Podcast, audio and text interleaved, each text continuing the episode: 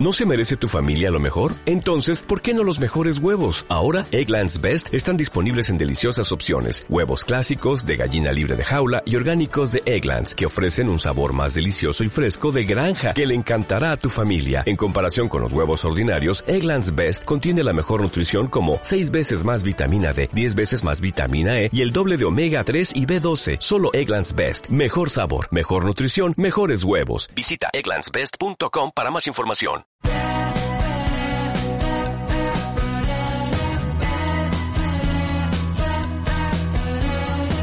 Así comienza Subamos el Volumen, Educando en Finanzas, el podcast que te ayudará a aprender nociones básicas sobre el ahorro, la administración y la inversión de tu dinero, escuchando diferentes charlas con referentes y especialistas. En esta segunda temporada, a través de los episodios, en Subamos el Volumen hablaremos de los diferentes temas que hacen al mundo de las finanzas desde finanzas descentralizadas y criptomonedas hasta todo tipo de temas relacionados con finanzas tradicionales, como renta fija y variable, futuros y commodities, distintos tipos de análisis de activos, finanzas en las redes sociales, política monetaria, local y mundial, entre otros temas. Pero también hablaremos de inclusión y educación financiera, fintechs y tecnología. Creemos que este podcast es nuestro granito de arena para reforzar la agenda educativa del futuro y que educar en finanzas puede generar progreso individual y colectivo. Si te gusta lo que hacemos, tu aporte puede ser difundirlo. Dale, vení, escucha con nosotros este nuevo episodio. Ahora sí, subamos el volumen.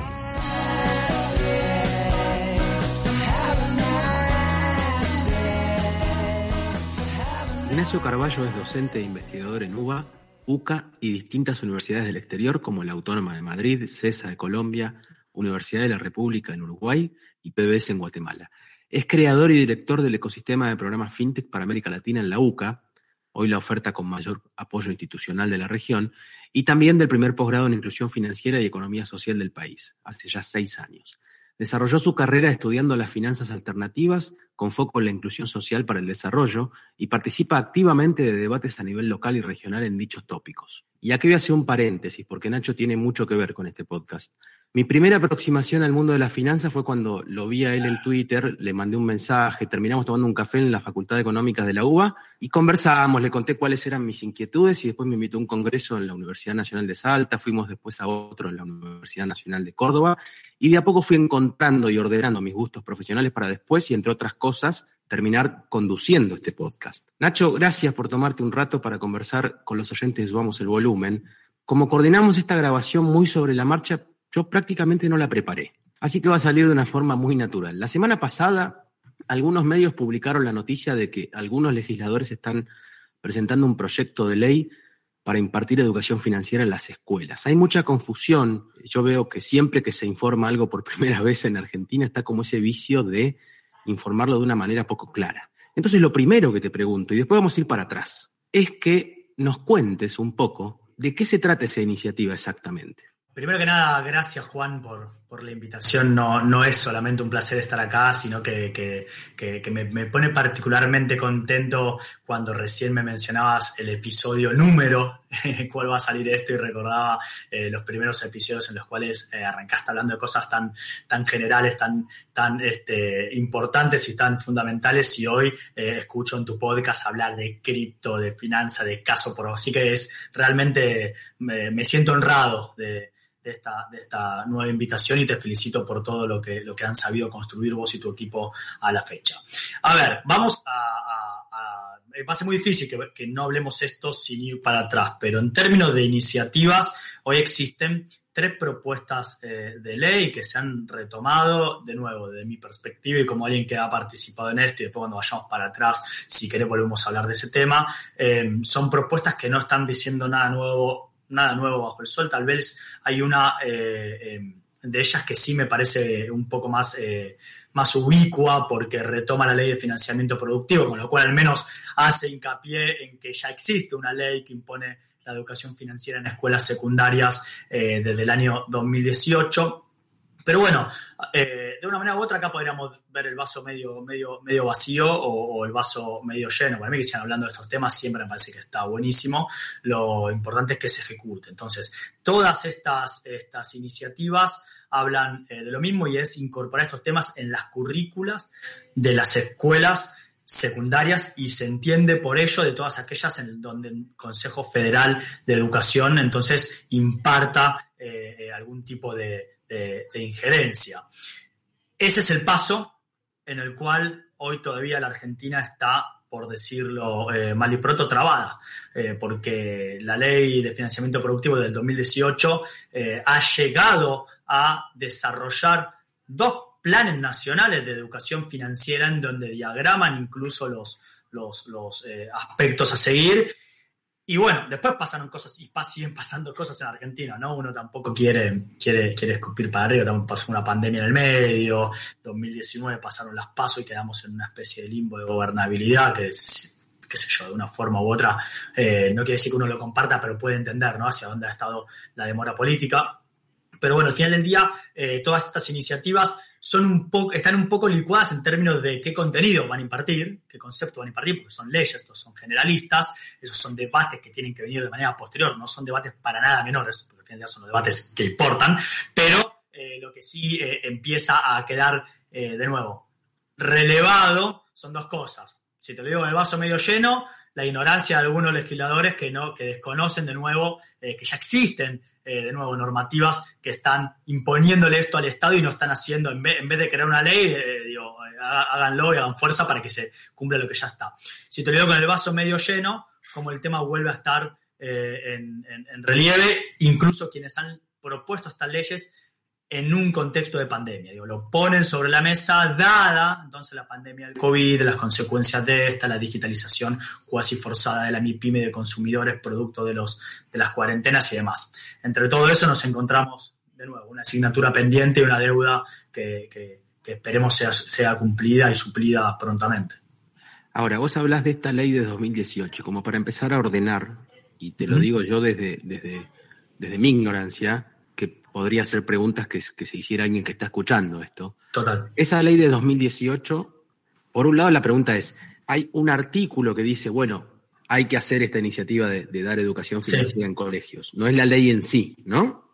Lo que pasó es lo siguiente. Primero ingresó una ley, una ley eh, que impuso a Argentina a tener una estrategia nacional de inclusión financiera. Eso ingresó, si mal no recuerdo, septiembre del 2017, porque en aquel entonces se debatían varias, varias reformas de leyes grandes eh, que primero pasaban, por supuesto, por, diputados. Al final eh, del día se terminó incorporando esa ley, que si uno ingresa hoy en la, en, la, página del Congreso de la Nación todavía puede encontrar la ley extendida de 70 carillas, que es esta ley que te comento que redacté en su momento, eh, y después me pidieron que la resumiera para meterla como un articulado adentro de la ley de financiamiento productivo.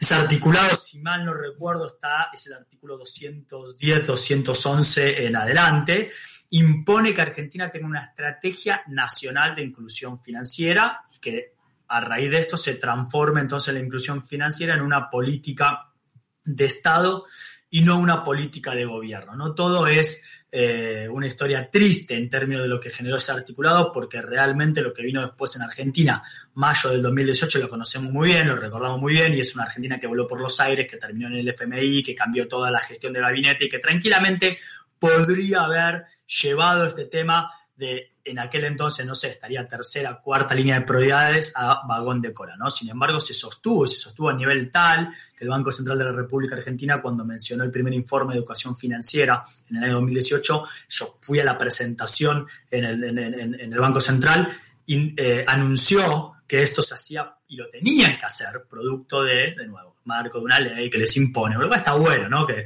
lo, que trae, lo que tiene bueno una ley es que hace que se transforme en política de Estado. Lo que tiene de malo una ley es que hace que los procesos muchas veces sean mucho más lentos, a veces las circulares, las normativas. Entonces, esto quedó armando una estrategia nacional de inclusión financiera. La estrategia nacional de inclusión financiera se publicó a mediados del año 2019.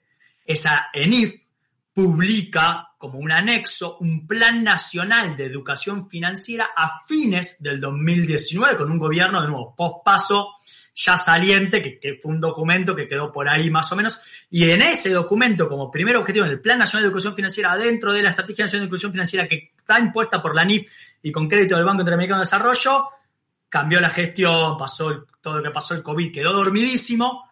El año pasado esta gestión retoma el tema y lanza una nueva ENIF con un comillas viste que estas cosas pasan, que se hacen un poco propias, se maquillan un poco, bueno, le cambiaron algunos enfoques, tal vez interesantes en contexto de pandemia, otros realmente anecdóticos. Yo me acuerdo ese un hilo donde fui comparando eh, cosas que realmente dije, mira, acá la diferencia es un 10% de todo lo que ya estaba, eh, pero bueno, hay un 10% propio de esta gestión. Y ahora entonces se, está próximo a reflotar el nuevo plan nacional de educación financiera. Medio bodrio todo este porque de nuevo, del 2018 a esta parte pasaron tres años, pero casi, casi cuatro, pero hoy se está retomando nuevamente. Em, lo que podría preguntarse a algún, algún, algún oyente es, ¿fue el camino más acertado? ¿Fue el camino más rápido? ¿No hubiera sido mejor una ley propia de educación financiera? Y probablemente la verdad es que sí, Ahora, si, nos, si vamos a aquel 2017, octubre, septiembre del 2017, estos temas se están empezando a hablar con tanta soltura este, y, en la antesala a un G20 que, de nuevo, eh, hizo que nuestra ENIF sea única y reconocida por el Banco Mundial por tener características innovadoras que no incluían otras, otras estrategias nacionales de inclusión financiera. Lo que hacen los países generalmente es hacer una estrategia nacional de inclusión financiera y después una estrategia nacional de educación financiera para terminar un poco este primer bloque, esta, esta iniciativa de 2017. Fin de 2017 se aprueba en Senado 2018. Bueno, pero, pero ¿quién, quién, quién, quién tira eh, el tema a correr? ¿Quién, ¿Quién, fue el legislador que presentó esto? Marco Labaña. Marco Labaña. Vamos a otro bloque. Dale. Estás escuchando Subamos el Volumen, Educando en Finanzas. Entonces, yo una pregunta que te hago, pero a ver, yo no te quiero hacer opinar desde un lugar ideológico, si se quiere, porque la verdad que no estamos para eso, ni vos ni yo acá, queriendo contar esto, que en definitiva lo haga quien lo haga, eh, y si lo hacen medianamente bien, va a ser súper beneficioso. Pero yo digo, si los legisladores tienen tantos asesores y hay tanto este, costo fijo ahí ayudando a legislar, esto que está eh, apareciendo ahora, que también de paso voy a preguntarte quiénes son los que lo los que están iniciando esto nuevamente, digo, ¿no había un poquito de, investigación ahí, de decir esto ya está? De última, eh, cambiémoslo un poquito, pero reflotémoslo. Sí, sí. Bueno, no, no, pero, pero estuvo, como te digo, ¿eh? este, eh, de hecho hay uno de ellos que, menciona que esté nuevamente dentro de, en el marco de la ley de financiamiento productivo. A ver, yo soy transparente siempre, siempre, siempre creo, creo que lo, que lo he sido a lo largo de mi carrera. Esta, esa fue mi única experiencia en, el Congreso, una experiencia de aprendizaje enorme. Yo a mis alumnos, generalmente cuando cuento esta historia como una etapa de aprendizaje, eh, tengo, tengo que, recomendar que cualquier economista, tal vez joven, que sé yo, en ese momento había llevado al país hacía un poquito más de un año después de terminar mis estudios en España y demás, con lo cual fue una, experiencia fascinante. Eh, no digo que sea representativa, la verdad que en ese, en ese sentido eh, yo me he sentado con diputados de todos los partidos, de todos los colores, de todas las ideologías y lo sigo haciendo eh, en esta gestión, en la gestión anterior, y donde me llamen a hablar de mis temas y me den un espacio para, opinar y para, para, construir, ahí voy a estar. No me hago demasiado drama con eso, pero sí es algo, sí algo, algo que he visto es este, tener una, experiencia cercana de cómo funciona esto y cómo funciona el rol de los asesores, ¿no? En mi caso, como te digo, yo eh, escribí dos leyes, una pasó, otra no pasó. En realidad opiné sobre, sobre dos leyes. Una, una sola escribí, la otra fue la del impuesto a las monedas digitales, que también estaba en financiamiento productivo, eh, y después todo mi trabajo se tuvo que ser tirado por la borda para que te des una, para que la audiencia también comprenda un poco esto, porque poquito tiempo atrás Stiglitz había opinado en contra de esto y entonces, comillas, políticamente no podíamos, este, o esta agrupación, eh, decir o levantar la mano por un lado o para el otro. No, yo como una lista, uno dice, pero escúchame, que te estoy entregando 70 hojas de lectura, de análisis, qué sé yo, y al final del día por esta cosa no, no se termina este, yendo hacia un lado para el otro. Pero eso es cómo funciona el juego legislativo. Al final del día la democracia es así, estas poleas, ¿no? Y, y, y contrafuerzas. Yo desconozco en esto proyectos que se han presentado, eh, quiénes son los analistas, hasta dónde se ha, hasta dónde se ha, inmiscuido cada uno de los de los, de los eh, legisladores que lo presentaron y realmente tampoco me interesa demasiado. Eh, me parece que al final del día uno tiene cierta cintura para elegir si ver el vaso medio lleno medio vacío. Y si esto trae la excusa, trae a la excusa de retomar este tema y de acelerar los engranajes que en esta gestión se están empezando a mover a la luz de que hay de que la oposición está levantando la mano queriendo proponer, a mí me parece perfecto. Y, me tiene sin demasiado cuidado realmente si, si hay una palabra que podría, no se me ocurre otra, si hay incompetencia o no hay incompetencia este, por detrás. Al final del día el trabajo de, de los diputados, diputadas, senadores, senadoras es presentar proyectos de ley y comentar y mejorar de manera constructiva, no destructiva. No digo que todos hagan esto, por supuesto estamos de acuerdo, ¿no?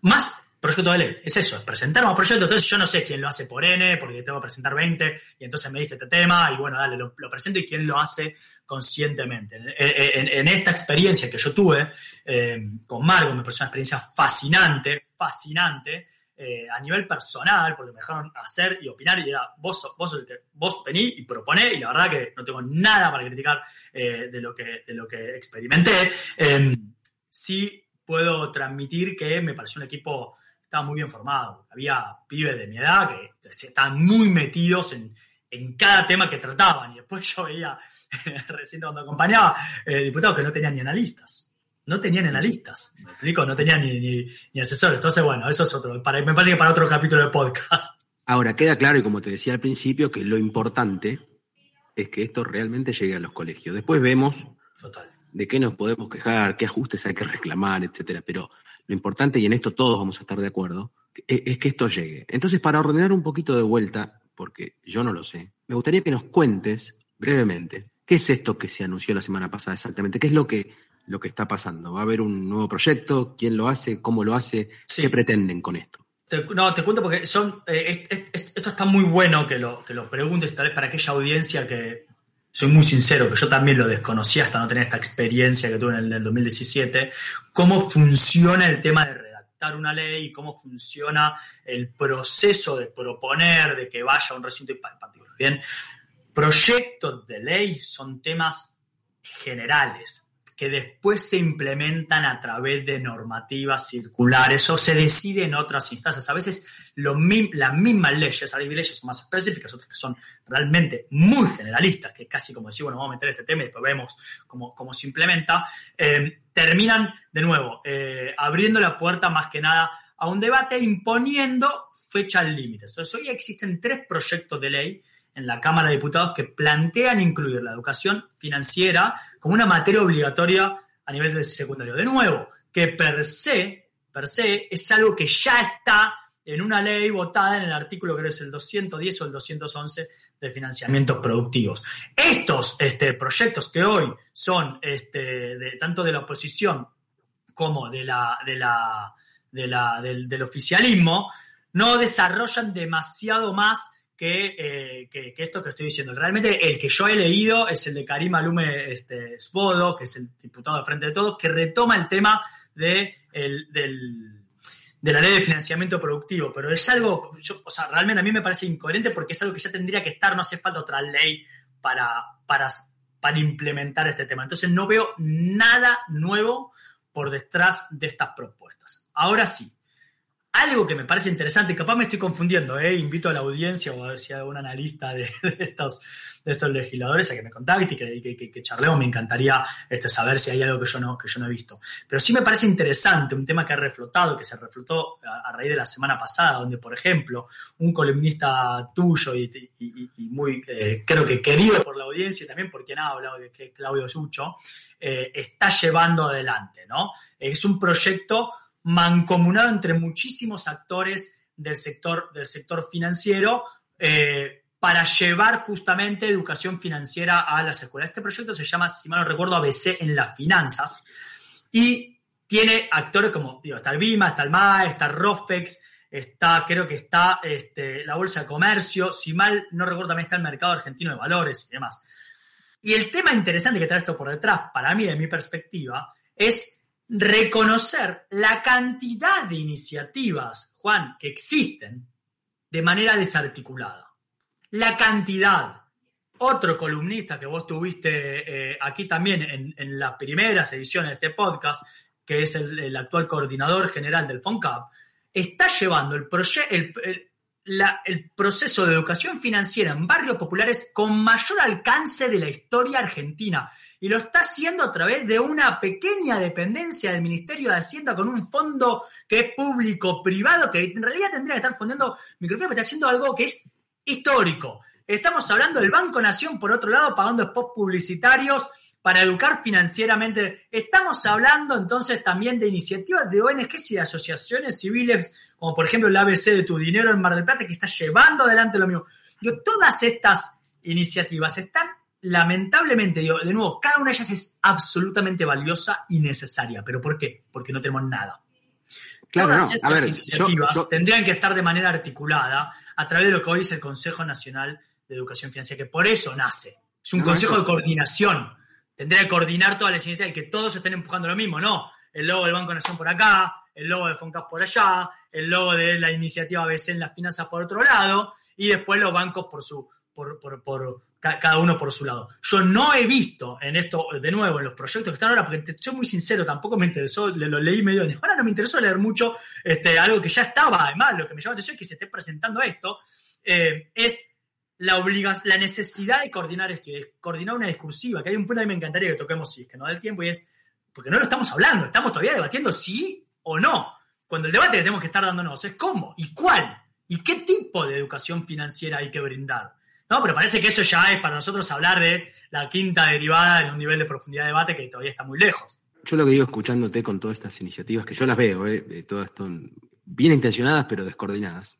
Este, más allá de que vos hablás de que una ley es una ley, pero después en realidad en la reglamentación de una ley, que es un trabajo, un proceso mucho más trabajoso, y donde ahí realmente entran los especialistas en el tema, eh, siempre y cuando sean bien seleccionados, ¿no? Pero digo, yo cuando veo toda esta descoordinación, pero buenas intenciones, pienso, y de esto me hago cargo, es una opinión muy personal, que ordenando el lío, en el buen sentido, o sea, el, el que tiene que hacer de pivot Sí, con todo, total. es el Banco Central, Sí, que además vos lo sabes perfectamente, tiene un capital humano ahí en, en- en- en lo que es el staff, digamos. sí. Espectacular. Es, es brillante, es brillante. Brillante. totalmente. Y tiene un Sí. departamento de educación financiera que ha hecho el primer estudio nacional y que viene con estas, vienen haciendo estudios aleatorios de impacto con, en jóvenes, en las provincias, que es desconocido absolutamente. Pero Juan, como te digo, ha existido un convenio con Ministerio de Educación y Banco Central, si mal no recuerdo, de la época de Banoli, y no, desconozco que antes haya habido otras cosas. El punto es que en algún momento todo esto se licúa. Se licúa en, en lo que es hacer y generar. Por motivos varios, ¿no? yo no quiero meterme en la intencionalidad, como decía vos, ni, ni en ideología ni demás. No, no, no, es que yo, yo lo que creo es que tiene que haber una ley, tiene que ser reglamentada, y ahí se tiene que armar una mesa de trabajo liderada por el Banco Central y con todos los actores que vos contaste, que tienen que terminar entre todos generando el contenido que le tienen que dar servido al Ministerio de Educación.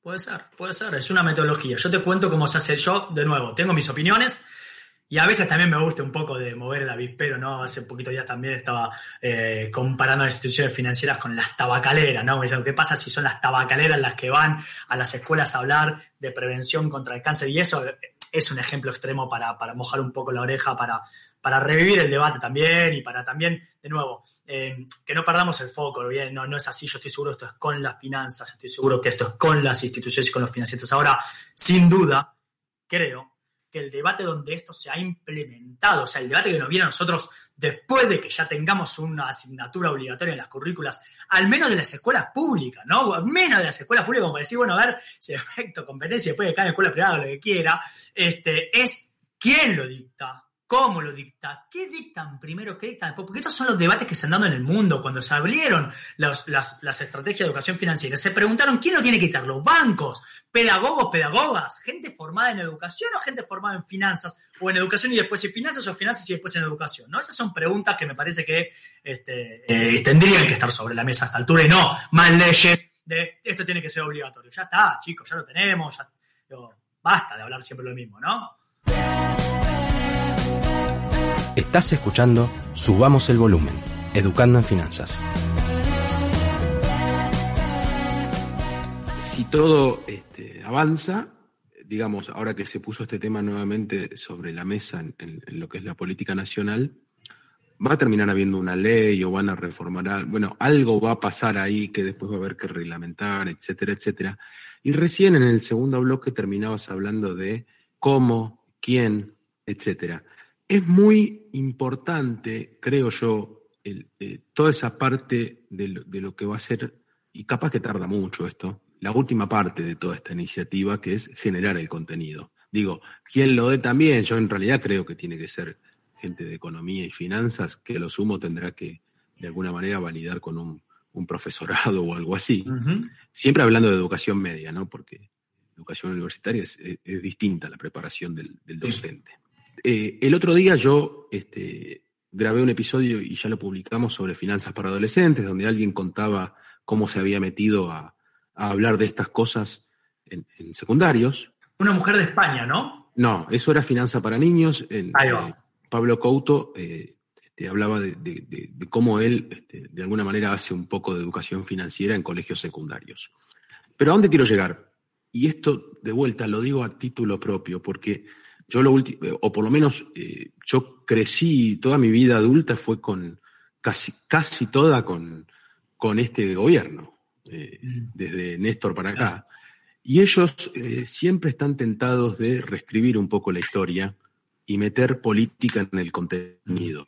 No digo que antes no se hiciera, porque la historia que nosotros aprendimos sobre nuestro país cuando éramos chiquitos, también la escribieron los que ganaron de alguna manera.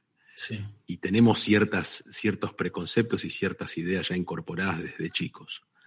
Pero acá, lo que también eh, yo veo, y me parece que es un riesgo, más allá de que por ahí me estoy adelantando en la discusión, mm. es que el contenido tenga cierta ideología cuando en realidad hay toda una, una, una estructura de contenido que eh, no debería tener ninguna ideología. Y te digo por qué, porque yo esto lo digo en, la cortina del podcast. Yo digo que la educación financiera genera progreso individual que además generaría progreso colectivo. Mm. Y en realidad, la educación en sí, vos sabes perfectamente, encima sos docente, así que lo, tendrás grabado a fuego, la educación nos hace más libres ya de por sí. Totalmente. Mucho más libres para decidir. De hecho, yo siempre hago una analogía medio tonta, medio exagerada, medio bruta, diciendo que si los argentinos en una gran mayoría estuviéramos mejor educados financieramente hablando, no permitiríamos ciertos comportamientos de los gobiernos relacionados, por ejemplo, con la deuda soberana. Entonces, la pregunta que te quiero hacer, perdona que la hice muy larga esta intro, pero digo, ¿vos cómo te imaginás en, base a tu experiencia, pues sos un actor muy activo en esto. ¿Cómo tiene que ser todo este proceso que se viene? Una vez que esté la ley. Es que yo, déjame que te diga y que le diga a la audiencia, esto, si no es este año, es el próximo, y te lo digo por, por, avance que sé que, están gestando, y porque, como te mencionaba antes, tanto con la gestión anterior como con esta gestión, este, yo creo que por fuera de las caras que uno generalmente ve y con, no lo creo, estoy seguro. Como decía recién vos dentro del Banco Central, bueno, en casi todos los ministerios hay gente de muchísimo valor. Entonces yo tengo, por suerte, este, al menos este, eh, puedo, ser ya una voz o he venido pudiendo ser ya una voz desde el 2016 cuando volví a Argentina esta parte en, todos los colores. Yo te voy a dar mi opinión después, pero déjame primero que, retome una cosa, em, porque te mencionaste un par de puntos que me parece que son fundamentales. Primero, que la educación financiera te hace más libre, pero absolutamente. Mira, vos te escuchaba y recordaba, eh, yo tuve una época dictando talleres en eh, barrios populares, que es algo que me encanta que en algún momento, por distintos motivos de la vida, me fui más a research y más a temas de escala o, genérico, ¿no? Y bueno, sabes lo que me costaba. Eh, cualquier persona que lo haya hecho, Juan, sabe que, que es muy difícil eh, ir a hablar de educación financiera sin que te vengan a decir vos sos un banquero que, me quieren venir a venderme, colocar una, una tarjeta, más en, lo que es la base de la pirámide socioeconómica, ¿no?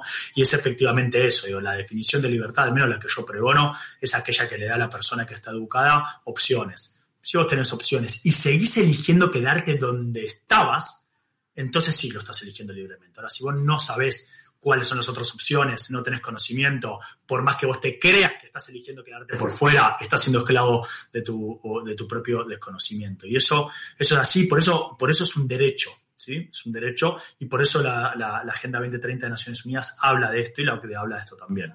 Ahora, en segundo término, ¿cuáles serían los pasos dado el contexto hoy? Yo te puedo, después podemos hablar, si va a haber otra ley o lo que sea. Esto ya, ya está, ya está dando vuelta en el Estado un manual de educación financiera con tópicos y con, y, con orden de esos tópicos, ¿no? Este, digo, con orden de esos tópicos porque al final del día el, se podría ir algo muy alevoso de, como decís vos, eh, generar ¿no? epopeya en contenido. Pero la verdad que acá, cuando, hay que, cuando ya está todo dicho y estamos tan atrás, es muy difícil jugar con eso, que querer vender que inventar la pólvora cuando ya está todo hecho, ¿no?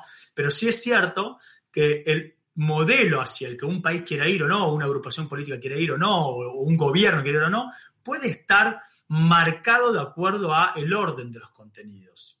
Bien, no es lo mismo empezar a hablar de educación financiera sobre, eh, eh, poniendo en relieve, por ejemplo, eh, qué sé yo, financiamiento inflación, a poner primero sobre endeudamiento. ¿no? Hay un, hay, realmente hay un enfoque en cómo dar esos temas. Y ahí es donde a mí me parece, si se sigue el causal lógico, que es que este manual que ya está escrito y va a llegar al Consejo Federal de Educación, los tomen las personas que son las que saben del mundo de la educación y digan, sí, no, le modificamos esto, le modificamos aquello, lo metemos acá, lo metemos acá, que se tenga en cuenta toda una pata en la cual yo soy absolutamente ignorante y ahí no quiero hablar de nada que realmente, no, soy ignorante de todo, pero no me quiero hablar de nada donde realmente no, no sé absolutamente nada y es, ¿qué es más pedagógico? Porque yo te puedo asegurar que ir a hablar de tasa de interés compuesto, eh, de tasa de interés compuesta, de este, fecha de cierre, fecha de apertura, de presupuesto familiar, de este, eh, el origen del valor y qué sé yo, si no se le mete pedagogía, que es algo que los financistas no estamos per se formados en eso. Algunos podemos hacerlo porque somos docentes, porque no, porque lo fuimos, pero no es que nos formaron en eso.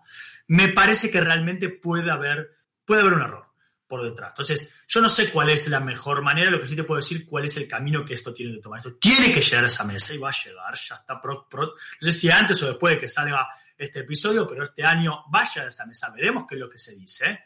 Tendríamos que ser muy críticos si esto pasa como si, si no pasó nada, y ver cuál es el feedback que aparece. Ahora, en segunda instancia, en segunda instancia, después sí te puedo decir, como un docente, un investigador, qué es lo que pasa en el mundo. Y porque esto lo digo siempre, no hay que inventar, cuando uno entra como vagón de cola a un fenómeno, tiene que mirar qué es lo que, qué, cuál es el paisaje que ya viene y atravesaron los vagones adelante, ¿bien? Entonces, en el mundo, ¿cuáles fueron los problemas que se generaron? ¿Cómo se hace esto? Se dicta con, la, con instituciones financieras, sí, instituciones financieras, lo dictan los bancos centrales, lo dictan de nuevo este, los ministerios de educación, se forman nuevas personas o se o se, o se, o se, o se, les asignan horas a personas que ya están formadas. Son debates que me parece que son muy importantes dar. Si vos me preguntás a mí, a Ignacio Carballo, yo creo que esto sin duda tiene que ser eh, de manera mancomunada con gente que venga y que aporte una versión distinta, eh, Juan, porque, de nuevo, yo, yo, he dictado muchos talleres de educación financiera y me he encontrado con preguntas, con maneras de, de, de con respuestas que, que no me consideraba preparado para, para realmente estoy diciendo una persona de dos maestrías, viste, que estoy en, un decir de gente que tiene las credenciales, esa falopa que te hacen decir que vos estás preparado o no estás preparado, ¿no? Pero realmente para, para cómo eh, seducir a las personas, para mostrarles que esto no es una obligación, sino que al final del día las finanzas tienen que transformarse en un trampolín o en un paracaídas. Es eso, no es más que eso. Las finanzas o son un trampolín para que vos puedas eh, alcanzar metas de consumo, de vivienda y de emprendedorismo, o son un paracaídas para cuando la, vida te pega, cuando vino el shock económico, cuando te rajaron de laburo, cuando, cuando se te enfermó este, tu pibe, eh, abrís el paracaídas y tenés un colchón que no te lo está dando, de nuevo, tu empleador o tu, o tu estrato socioeconómico, ¿no? Entonces, eh, ¿Cómo hacer llegar eso realmente? Podemos tener opiniones, vos podés tener las tuyas, yo puedo tener las mías, pero a mí me parece que sin duda esto tiene que salir de un, de un organismo colegiado en donde se escuchen voces distintas. Yo no, no creo y soy, soy, soy escéptico de, no digo que estén mal, no digo que no aporte, me encanta que haya muchos programas de educación financiera, pero me encantaría que hubiera más programas desde, desde la educación, desde gente que venga formada en educación a decirnos a nosotros qué es lo que no estamos viendo y que hablen del aspecto lúdico de las finanzas, que hablen del aspecto entonces, de nuevo, pedagógico de las finanzas. ¿Cuál es el mejor camino? Creo que no lo sabemos. Lo que sí, a mí me irrita mucho eh, es ver que todavía nos estamos preguntando, parece, nos estamos preguntando, parece que tenemos que mandar un recinto a votar nuevamente, a ver si hay mayoría o no hay mayoría. Si tenemos que transitar ese camino, no lo tenemos que transitar. Eso es absurdo, eso es hipócrita y eso habla mal de todos los colores políticos de absolutamente todo, porque ahora están presentando de los dos lados de esta, de esta este, eh, asquerosa grieta que tenemos, ¿no?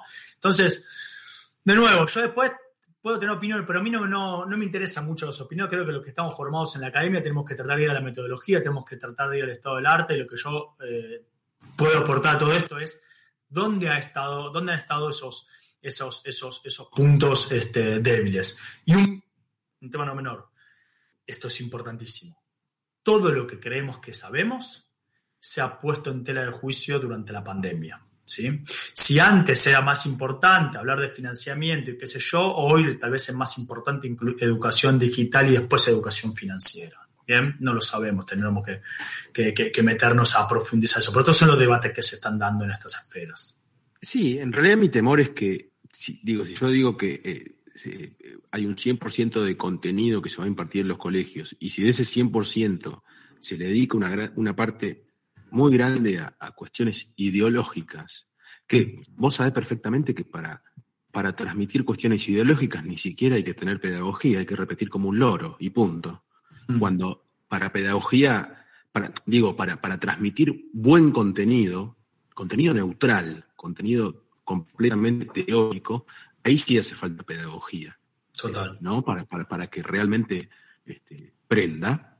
Y además, más allá de muchísimas cuestiones que hacen a las finanzas, eh, hay dos o tres que son indiscutibles y que ojalá vayan por ahí, que es el tema del ahorro, el tema de la inversión, el tema, del, presupuesto Presupuesto familiar, Presupuesto familiar, medio de pago electrónico, ahorro, inversión, crédito, deuda, seguros, protección al consumidor financiero. Son las dimensiones de la inclusión financiera multidimensional. Faltan algunas todavía, ¿eh? Faltan algunas acá. Pero eso, esto es lo básico, es lo básico. Ahora, realmente, qué sé yo, si, si, si después acá haces.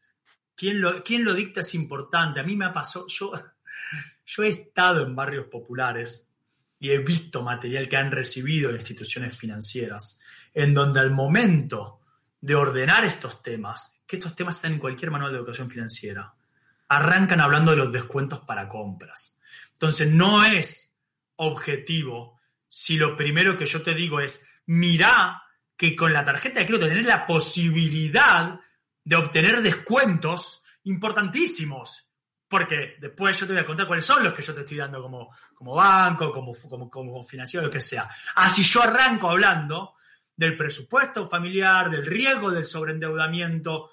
Yo ahí tengo una opinión formada y creo, por eso creo que tiene que ser, tendría que ser lo más neutral posible. Y confío, o, quiero confiar hoy hasta que la experiencia muchas veces me ha demostrado la realidad, que, una vez se equivoque, es más utópico que, que otra cosa, que la gente que se forma en educación tiene esa, es, esa, esa vocación. Yo soy de familia docente, ¿sí? mis, mis, tías, mis hermanas, son gente docente de, de escuelas públicas, secundarias, Y yo qué querés te diga, Juan, a mí, por más que se quiera de, eh, muchas veces demonizar al sector educativo, a mí cualquier persona que se dedica a ganar dos mangos 50 y estar eh, educando pibes se merece todo mi respeto. Y a veces, eh, no te voy a mentir, le confío más eso que a una persona que, a una persona de un banco. Por más que tenga las mejores intenciones, pero eso es copyright de Ignacio Carballo, es la opinión y capaz me equivoco, no lo sé. Y como, me, como estoy dispuesto a equivocarme, creo que esto tiene que ser de un organismo colegiado, donde estén todas las voces, se pongan de acuerdo y si después sale el tiro, la, la, la propuesta por el lado que uno tal vez no hubiera decidido, bueno, listo, se pensó, se batió y fue por ese lado. Ahora, tenemos un diario del lunes en el mundo. Tenemos un diario del lunes. Ese diario del lunes es que las economías que tienen estrategias nacionales de educación financiera no han encontrado un impacto positivo todavía en el bienestar, ni mucho menos en las capacidades. ¿Qué quiero decir con esto? Se ha transformado en un espacio donde se llenan aviones, se dan cursos en todos lados, se sacan las fotitos, fíjense cómo estamos educando, y a la gente no le cambian absolutamente nada. Entonces, nosotros entrando como vagón de cola en todo esto, tenemos muchísimos aprendizajes y, piedras con las que no deberíamos de tropezar. No, no podemos tropezar. No es cuestión de nuevo de inventar nada. Es cuestión de ver lo que pasó en el mundo y aprender de los errores que ya han cometido otras naciones. ¿Sí? Esto es lo que tiene de fascinante el mundo fintech hablado y leído desde Argentina. Fíjate que los casos de éxito más relevantes hoy en las finanzas no inventaron nada en nuestro país.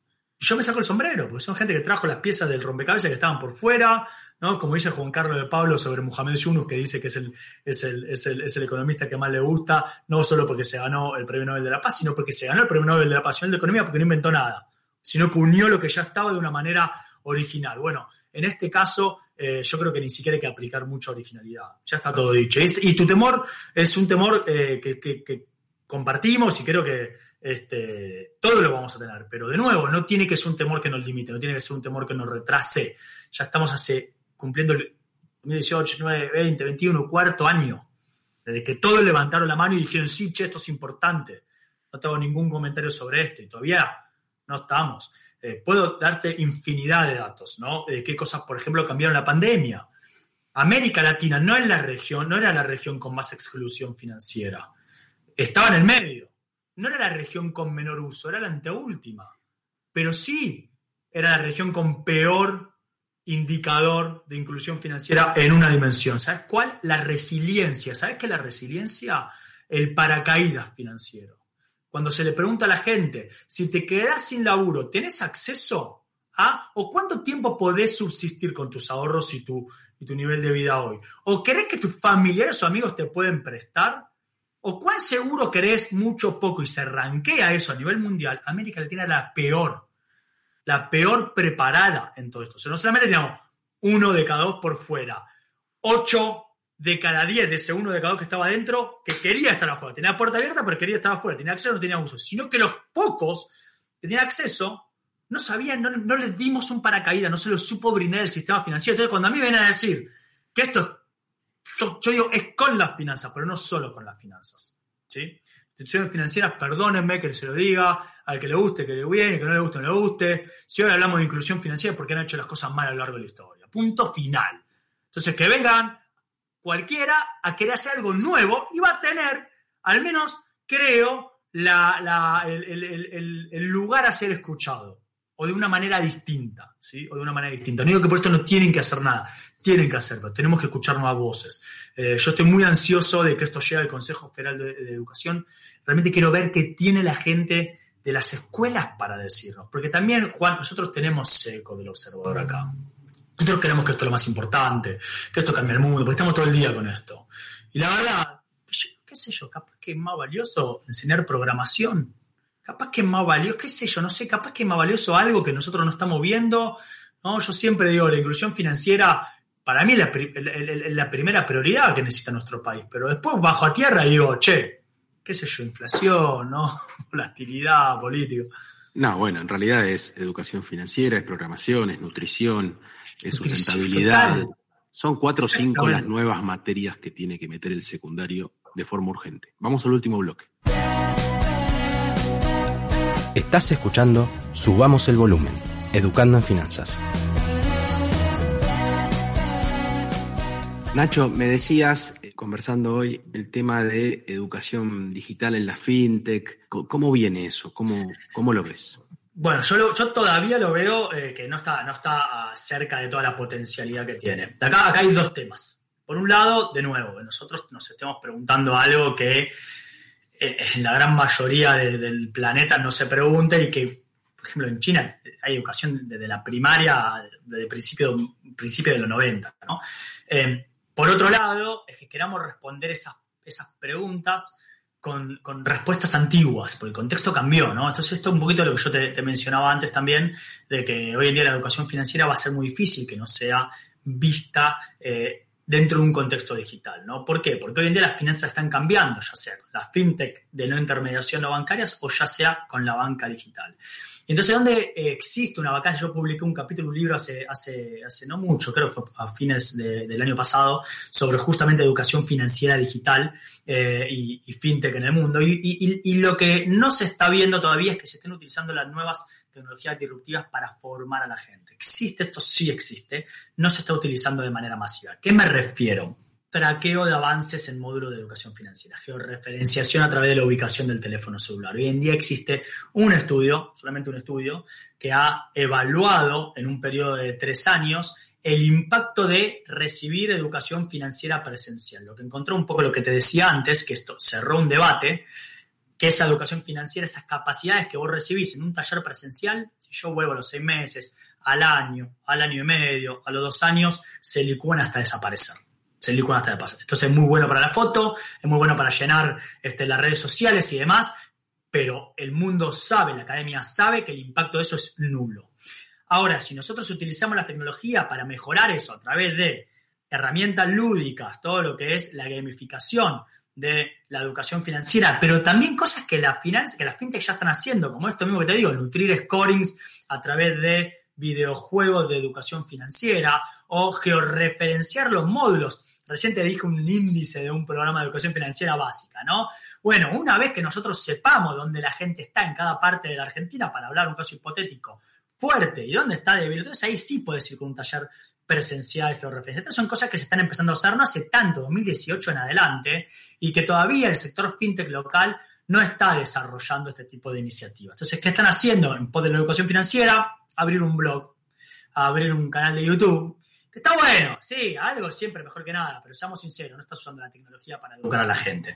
Ese es punto número uno. Punto número dos, que es un poco lo que yo trato en este, en este capítulo de un libro, es los riesgos de una inclusión financiera, de la falta de una educación financiera digital. Hay una parva de literatura que ha demostrado cómo cuando la gente deja el efectivo y va al plástico, hay grandes beneficios, pero también hay grandes riesgos, como por ejemplo compras compulsivas, compras por sobre, por sobre la capacidad adquisitiva. Hay muy poca línea de investigación porque el fenómeno es reciente, que están estudiando lo mismo con el consumo a través del celular.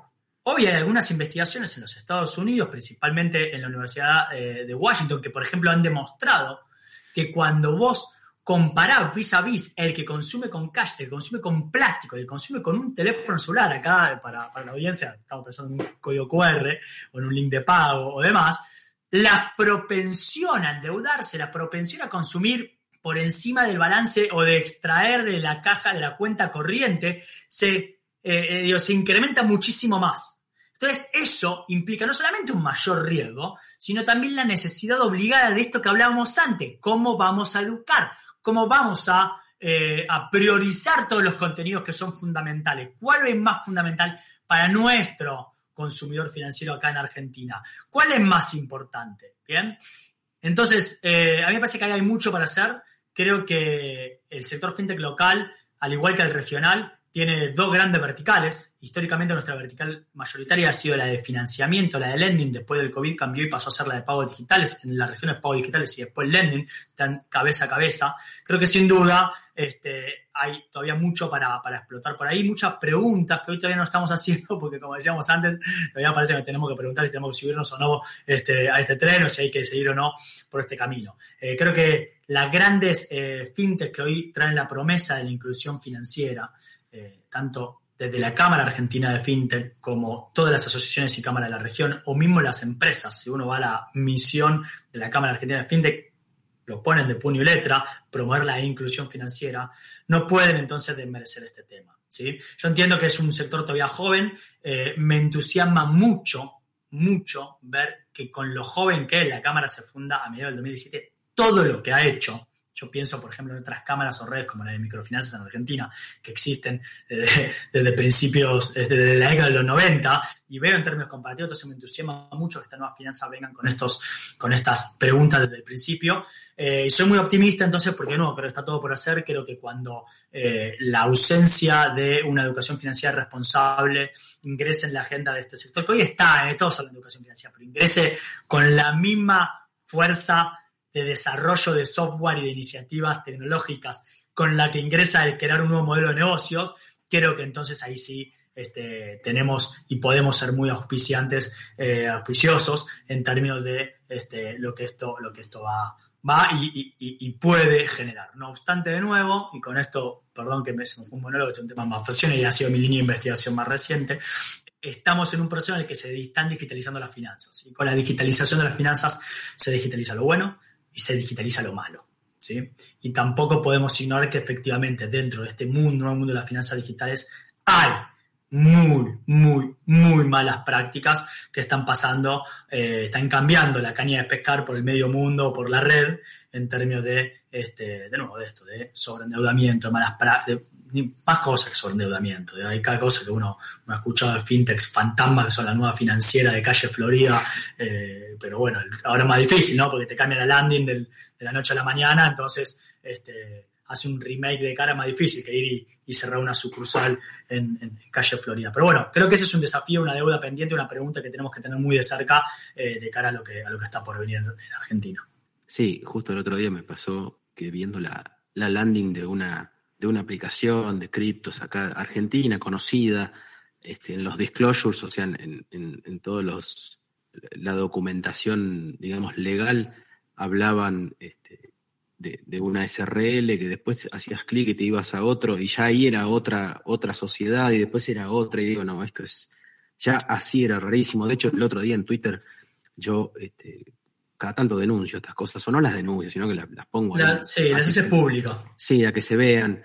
Eh, y, y, este, esta cosa del muy, muy de, de, lo que por ahí no es virtuoso, donde vos ves el, el quiénes somos, que en realidad no cuentan quiénes son este tipo de cosas, este, pero como decís vos, no tampoco me quiero ir tanto de tema.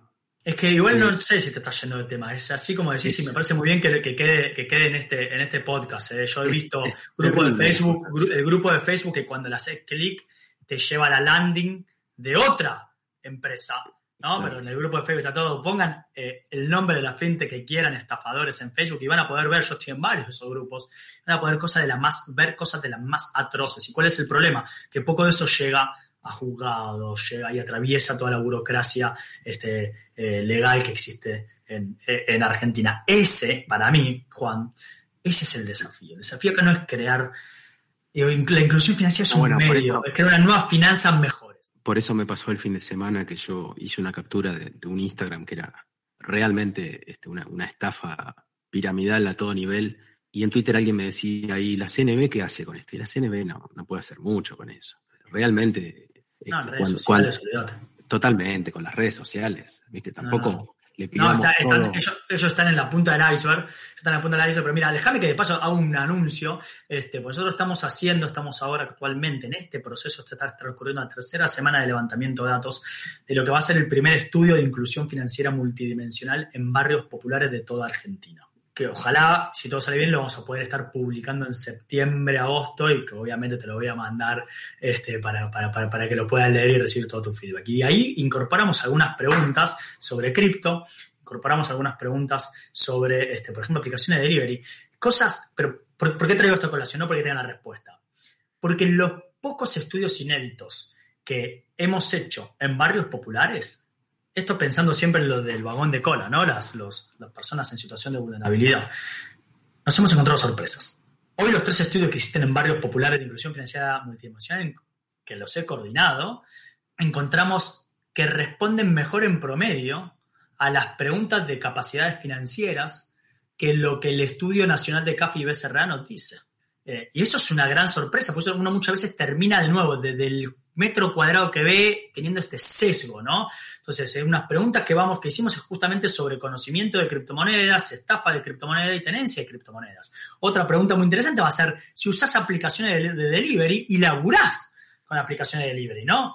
no vaya a ser que encontremos que en los barrios populares la gente labura con Rappi, con Globo, pero nadie puede pedir un Rappi o un Globo, ¿no? No vaya a ser, encontremos eso, no vaya a ser que encontremos que efectivamente este, los barrios populares no solamente tienen acceso, sino que han sufrido muchas estafas con cripto. Bueno, tal vez, tal vez, cuando nosotros vemos estas deficiencias en la regulación sin tener datos, tal vez nos cambie nuestra concepción y podamos entonces exigir con un poco más, con un poco más de fundamento. A mí no me cabe ninguna duda de lo que está diciendo los reguladores, pero esto no es un problema de Argentina. En el mundo están en la punta del iceberg de lo que son las nuevas finanzas este podcast se metió en cripto a fondo durante eh, lo que va este año y creo que ya lo sabe la audiencia, lo sabe muy, muy bien. Es un debate que creo que perderíamos más años de lo que estamos eh, perdiendo en incorporar la inclusión, la educación financiera en escuela secundaria, se lo abrimos acá. Pero sin lugar a duda, sin lugar a duda, genera mayor responsabilidad en los usuarios y obligación, lamentablemente. Si el regulador no te puede cuidar porque solamente está viendo la punta del iceberg, entonces nos vamos a tener que cuidar nosotros. Y entonces, con más, con más necesidad, todo lo que estuvimos hablando en este episodio. Y nos vamos a cuidar educándonos y ayudando desde nuestro lugar y en lo que podamos a que se eduque el prójimo también. Nacho, mil gracias, ni te lo tengo que decir. A y vos, ojalá que, que volvamos a hablar más adelante de todo lo que vaya surgiendo, porque esto es muy dinámico.